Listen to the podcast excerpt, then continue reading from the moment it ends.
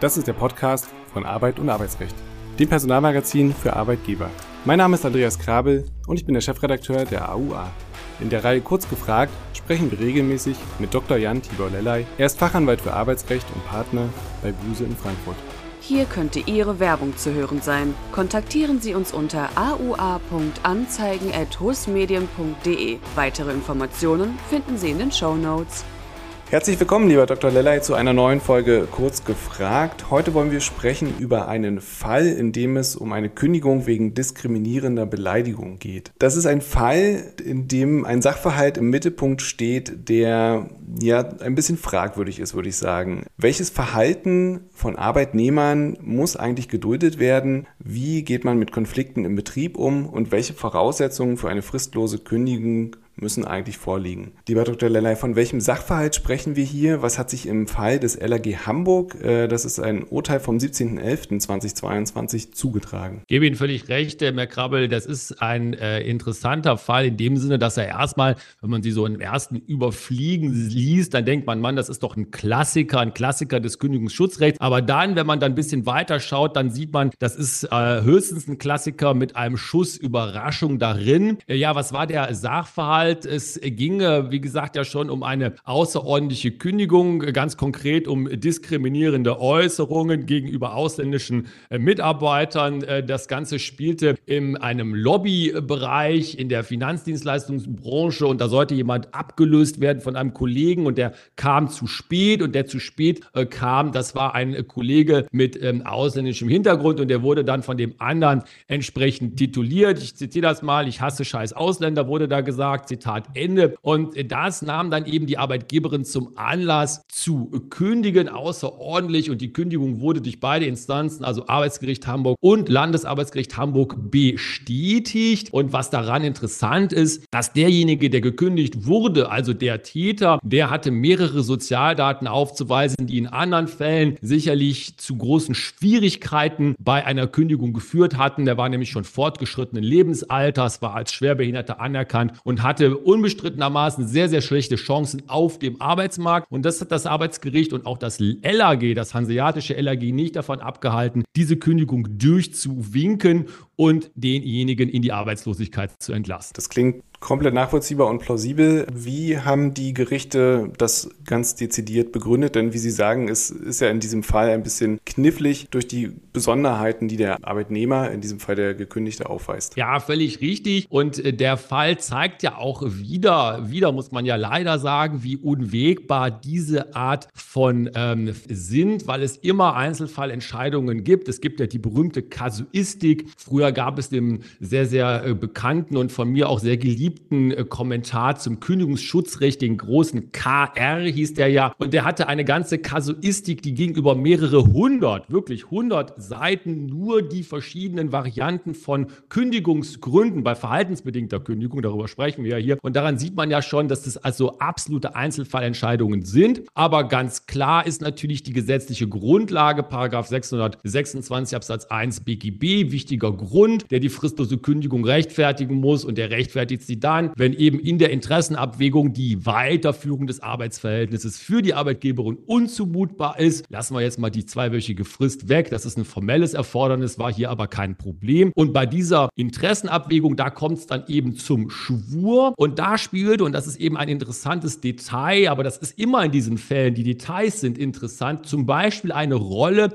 bei der richterlichen Abwägung, dass sich derjenige nicht entschuldigt hatte. Der sagte also, nein, nein, das ist für mich im Grunde genommen in Ordnung, mein Verhalten. Und das ist im Ergebnis sicherlich ganz, ganz schwer auch zu seinen Lasten berücksichtigt worden. Und trotz dieser Sozialdaten, die erstmal ja für ihn sprachen, Lebensalter, Schwerbehinderung, schlechte Chance auf dem Arbeitsmarkt, hat das Gericht dann so entschieden. Also hier wirklich wieder die Detailverliebtheit, könnte man fast sagen, der Gerichte in diesen Fällen. Ja, da hat sich wohl jemand zu sicher gefühlt, könnte man meinen. Worin bestehen denn ganz grundsätzlich die Schwierigkeiten bei einer fristlosen Kündigung? Also vor allem, wie das hier in diesem Fall ist. Ja, die Schwierigkeit beginnt immer schon dort und das ist ja auch von der Dogmatik absolut richtig, dass die fristlose Kündigung eines Arbeitsverhältnisses übrigens ja ja beidseitig. Es gibt ja auch fristlose Kündigungen, die von Arbeitnehmern ausgesprochen werden. Die müssen aber immer eben einen wichtigen Grund voraussetzen, beziehungsweise setzen den voraus. Und ähm, der ist eben eine Ausnahmesituation. Die fristlose Kündigung ist immer das letzte Mittel,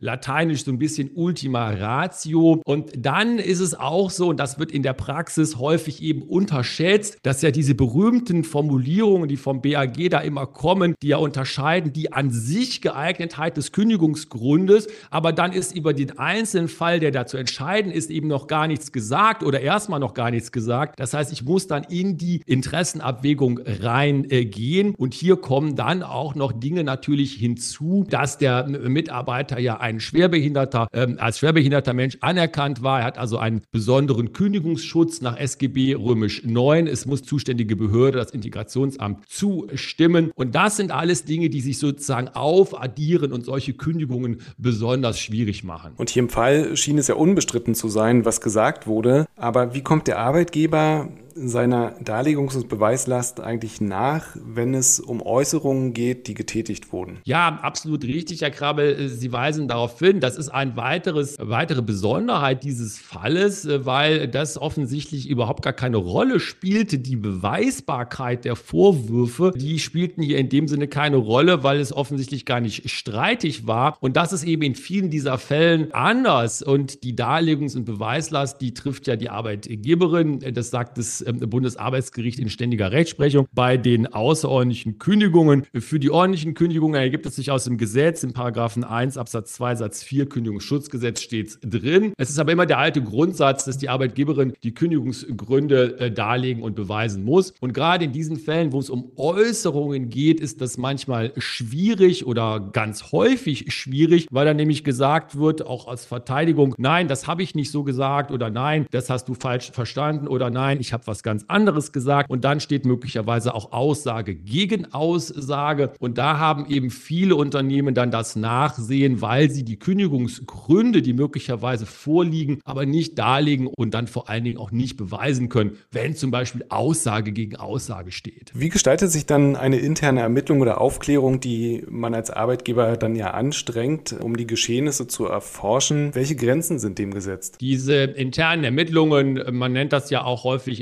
Internal Investigations, sind ein Standardinstrument geworden, auch in diesen Fällen oder vor allen Dingen in diesen Fällen. Und ganz richtig, Herr Krabbel, wie Sie ja sagen, vor dem Hintergrund dieser Schwierigkeiten, die ja auch da bestehen, vor allen Dingen eben in den Schwierigkeiten, wie man diese Sachverhalte aufbereiten und auch gerichtsfest dokumentieren äh, kann. Und deswegen werden solche internen Ermittlungen ähm, entweder von externen Beratern durchgeführt oder eben auch von ähm, spezialisierten Mitarbeitern intern, die sich mit sowas auskennen. Die haben dann Ahnung davon, eine solche Ermittlung strukturiert durchzuführen. Die wissen also, wie man Sachverhalt aufklärt, wie man möglicherweise Zeugen befragt, in welcher Reihenfolge man das tut, wie der definierte Untersuchungsgegenstand ist, wie das Ganze zügig abläuft, wie man den Betriebsrat einbindet, wenn das notwendig ist und dann vor allen Dingen auch, wie das natürlich gerichtsfest dokumentiert wird, denn darauf läuft das Ganze ja hinaus. Eine interne Ermittlung, die kein gerichtlich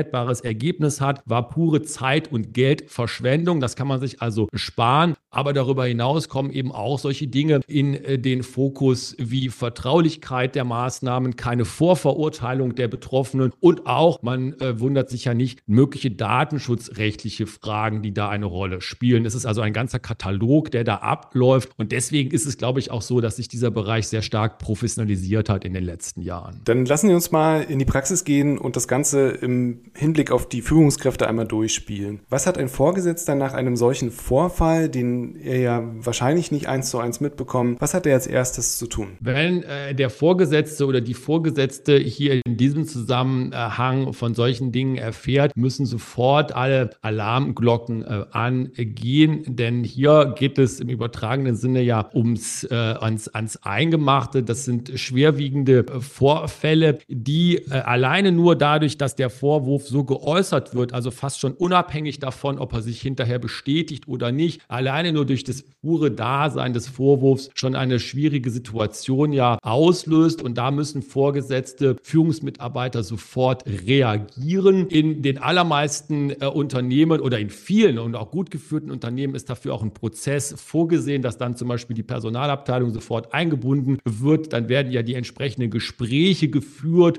Stichwort, was wir gerade schon hatten, mögliche interne Ermittlungen, wenn es dazu kommt. Wichtig ist aber immer, dass Vorgesetzte, die ja dann häufig sozusagen die ersten sind, die außerhalb des Kreises der unmittelbar Beteiligten von diesen Dingen erfahren, dass die die Situation eben erkennen, den Ernst der Lage erkennen, das nicht herunterspielen, allerdings auch nicht übertreiben, also mit kühlem Kopf und äh, einem äh, gut geschulten Auge da rangehen und dann die entsprechenden Weichen stellen, wie solche Vorgänge zu behandeln sind. Ja, wie geht es dann weiter? Also welche Schritte und Maßnahmen sind dann wiederum vom Arbeitgeber, also von einer höheren Instanz, möglicherweise ähm, vom Vorgesetzten abgehoben, in die Wege zu leiten? Ja, man kann vielleicht sogar noch einen Schritt zurückgehen und, und sagen, es steht ja auch im Paragraphen 12 Absatz 1 des AGG, Allgemeines Gleichbehandlungsgesetz, äh, äh, drin, dass äh, Arbeitgeberin verpflichtet ist, die erforderlichen Maßnahmen zum Schutz vor Benachteiligung nach AGG, und das sind ja solche diskriminierenden Äußerungen regelmäßig, die zu äh, treffen und durchzuführen. Das ist also sozusagen das erste oder die erste Verteidigungslinie, dass ich überhaupt äh, entsprechende Maßnahmen eingeleitet habe und klar gemacht habe in der Belegschaft, dass solche Vorfälle nicht toleriert werden. Da kommt es gar noch nicht unbedingt zum Vorfall. Das ist sozusagen alles noch vorher. Und ähm, wenn ich dann tatsächlich da bin äh, und muss mich mit der Sache befassen, dann habe ich die Wahl, entweder die, ähm, den Sachverhalt zu ermitteln oder relativ schnell darauf zu kommen, dass sich vielleicht der Vorfall auch nicht bestätigt. Und dann kommt es ja auch relativ ähm, schnell in den Nahbereich einer möglichen arbeitsrechtlichen Sanktion. Da ist ja im AGG auch gut nachzulesen, was das alles sein kann. Das könnten Versetzungen sein, Umsetzungen, Abmahnungen, Kündigung ordentlich oder sogar außerordentlich. Und dann geht das Ganze ja direkt weiter über die Einbindung des Betriebsrats, wenn die dann noch nicht vorher schon erfolgt ist, möglicherweise auch zur Vorbereitung einer Kündigung und dann das ganze Prozedere, was abläuft zur Vorbereitung der Kündigung mit der Anhörung des Betriebsrates, Paragraph 102 Betriebsverfassungsgesetz und dann schließlich der Kündigungsausspruch. Da ist also eine ganze äh, Kaskade von Dingen, die da abläuft und äh, am besten ist es tatsächlich in einem Prozess auch strukturiert, dass man genau weiß, wo man steht und was man zu tun hat. Ja, also im Prinzip kommt es ja in so krassen Fällen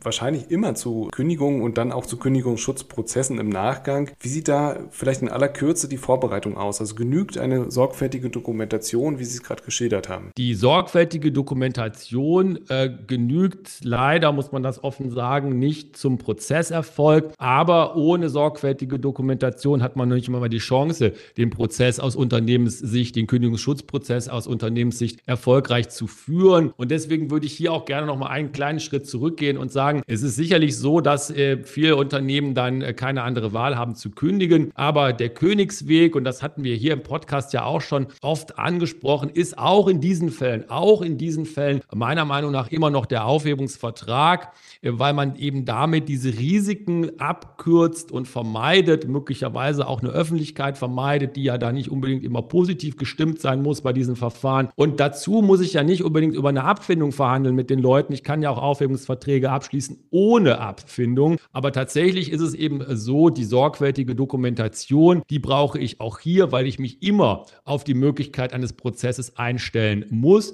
Die sorgfältige Dokumentation ist dann äh, zum Beispiel das Dokumentieren von Zeugenaussagen oder sonstigen Beweismitteln, zum Beispiel E-Mail-Verläufe und dergleichen. Und das ist aber nur der Einstieg in den erfolgreichen Prozess, leider nicht die Erfolgsgarantie. Und die folgende plakative Frage will ich mir nicht kneifen, denn ich finde sie spannend. Ähm, gibt es Fallgruppen für besonders krasses Fehlverhalten, wonach eine fristlose Kündigung ja sozusagen alternativlos ist. Ja, die gibt es, wobei ich immer sagen muss, das ist ähm, nur die zweitbeste Variante. Es ist aber tatsächlich so, dass es solche Fallgruppen gibt, insbesondere dann, wenn vielleicht sogar schon Druck entsteht äh, durch Dritte, vielleicht auch durch eine Öffentlichkeit, wo man dann, obwohl das ja rechtlich äh, an sich nicht so ähm, gravierend ist, auf einmal nicht mehr erklären kann, dass äh, ein solches Verfahren beziehungsweise eine solcher Beschuldigte, eine Beschuldigte mit einem Aufhebungsvertrag verabschiedet wird, dann hat man ja fast nur noch die Möglichkeit der fristlosen Kündigung. Klar kann man immer noch sagen, ich könnte auch ordentlich kündigen, aber das wird ja dann auch häufig so fast schon gefordert, nicht als Sanktion. Da sind dann diese Beispiele wie Straftaten oder eben auch solche krassen Diskriminierungsfälle oder krasse Mobbingfälle. Ich will immer nur wieder sagen, die fristlose Kündigung ist äh, vor dem Hintergrund der Risiken aus Unternehmenssicht immer die, die zweitbeste Lösung. Aber richtig, es ist so, es gibt manchmal Fälle, da gibt es keine andere Wahl. Da sind einem die Hände gebunden. Dann muss man da durch, aber äh, besser ist es anders. Und zum Abschluss Vielleicht nochmal zurück zum Fall. Das Verhalten, das der gekündigte Mitarbeiter hier an den Tag gelegt hat, das ist ja mutmaßlich nicht aus heiterem Himmel gekommen. Also wie sensibel kann und muss ein Arbeitgeber im Rahmen der internen Kommunikation innerhalb der Belegschaft sein? Also was kann die Unternehmenskultur mit anderen Worten vielleicht präventiv an solcher Stelle bewirken? Ich denke, die Unternehmenskultur ist hier der Ausgangspunkt äh, der Vermeidung solcher äh, Situationen und der Ausgangspunkt einer positiven auch Bewältigung von solchen Situationen. Situationen. Und nichts anderes meint ja der Paragraph 12 äh, AGG, äh, den wir ja gerade schon angesprochen hatten, nämlich die Maßnahmen zur Vermeidung von Diskriminierung. Das sind ja die Präventionsmaßnahmen und das ist eben die Unternehmenskultur, die solche Dinge nach Möglichkeit unmöglich äh, macht und eine Kultur und eine Atmosphäre im Unternehmen schafft, die diskriminierungsfrei ist und die auch klar macht, dass Diskriminierungen nicht geduldet und auch geahndet werden. Man muss sich eben schon auch fragen, und das ist ja dann auch, was häufig als Frage gestellt wird, wie kann es sein, dass solche Vorfälle überhaupt auftreten? Das ist sicherlich auf Fehler oder Lücken äh, oder Unzulänglichkeiten einer Unternehmenskultur und einer Diskriminierungsprävention zurückzuführen. Und da muss man dann auch ran weil die Unternehmenskultur ist der Ausgangspunkt der Prävention und aber damit auch der Verhinderung von Diskriminierung. Ganz herzlichen Dank, lieber Dr. Lellay, für diese Folge. Wir hören uns beim nächsten Mal. Tschüss, bis dahin. Dankeschön, tschüss. Lernen Sie das AUA-Magazin kennen mit dem kostenlosen Probeabo. Es erwarten Sie Fachexperten mit rechtssicheren Aussagen, aktuelle Themen mit Anwendungsfällen für Ihren Alltag, verständlich formulierte Gesetzesänderungen und Arbeitshilfen in Form von Checklisten, Musterklauseln und Praxistipps. Besuchen Sie AUA a-online.de oder die Folgenbeschreibung für mehr Informationen.